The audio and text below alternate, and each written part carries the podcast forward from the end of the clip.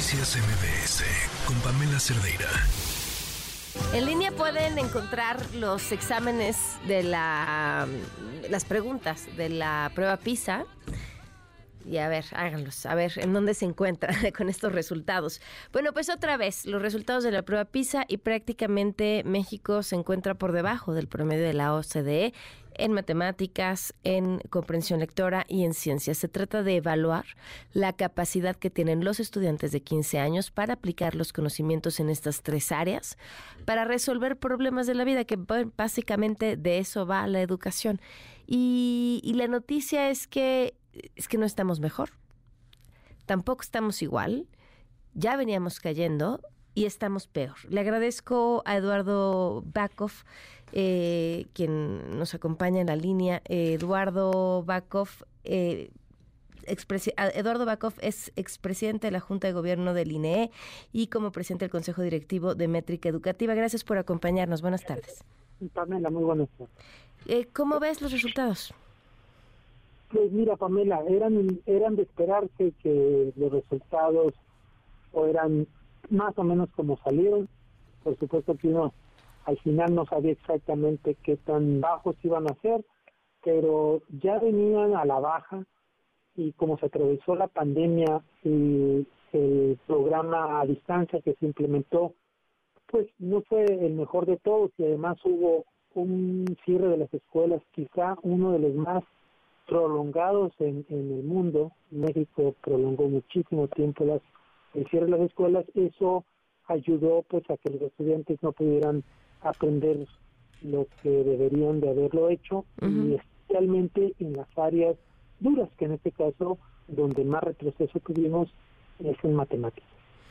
Eh, ahora, eh, no veníamos, no veníamos ya bien, ¿no? Veníamos, cayendo, por supuesto, la pandemia es un factor, pero volteamos a ver que hay países donde, independientemente de que la mayoría eh, se fue para atrás, hay países que no, que son la excepción. Singapur creo que es uno de ellos. ¿Qué están haciendo? Mira, hay que entender varias cosas. Primero que no todos los países cerraron mm, las escuelas el tiempo que México cerró y lo que sí está muy claro es que los países que más tiempo cerraron las escuelas más aprendizajes perdieron. Ese, ese es un punto. El otro pues es que estamos hablando de los punteros, ¿verdad? Es decir, de la crema innata de la educación en el mundo. mundo. Y especialmente, Pamela, de las matemáticas y las ciencias.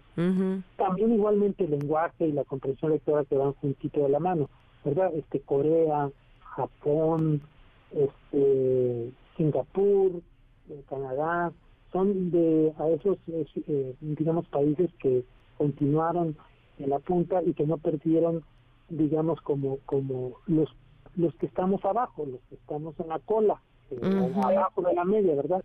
Eh, que fue en este caso México, pero si te comparas, por ejemplo, con en Latinoamérica, que nosotros sí bajamos mucho, bajamos 11 puntos porcentuales en matemáticas.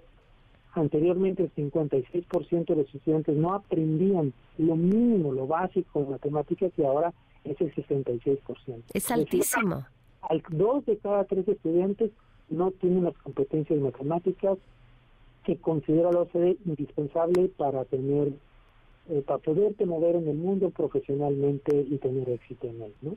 Ahora, igual, eh, por ejemplo, Chile, perdón, este, también bajó Chile, pero Chile sigue estando arriba de nosotros y en todas, en las tres áreas, está más o menos en un medio año o poquito más de ventaja que nosotros. Y pues digamos, nos podemos comprar con ellos. O sea, si quisiéramos eh, subir el nivel, ¿nos llevaría eh, toda una generación? O sea, desde el ingreso a la eh, escuela primaria hasta que lleguen estos 15 años para poder tener esperanza de que estén mejor. Pues siempre cuando hagas cosas que beneficien al aprendizaje de los estudiantes, sí, el problema es que se atraviesa la pandemia y luego se atraviesa un el plan de estudios nuevo que quita las disciplinas y no ves matemáticas, no. ves ciencias y no ves lenguaje como anteriormente se veía. Entonces, lo que yo, eh, como especialista, me espero es que en la próxima ocasión, pues México todavía va a retroceder más. Este, desgraciadamente así es, porque no veo cómo eh, México eh, no se establece metas específicas para que los estudiantes aprendan y ni siquiera establece mínimos básicos para que toda la población de estudiantes eh, pues salga de la escuela con un nivel eh, de aprendizaje esencial, digamos básico, pues no veo cómo esto se puede recuperar. Pero si tú hicieras algo a largo plazo, no seccionalmente, sino a 15, 20 años y lo continuaras, seguramente sí, nos, sí saldríamos adelante. Claro, pues eh, ojalá, ojalá fuera, pero aquí parece que cada seis años nos volvemos a reinventar y, y, vamos para atrás, ¿no? O sea, ahí, está, ahí, están los números y ahí están los datos y los resultados. Eduardo, muchas gracias por habernos acompañado. No hay de qué, Pamela. Un gusto saludarte y mm. saludos a tu auditorio. Muy buenas tardes. Noticias MBS con Pamela Cerdeira.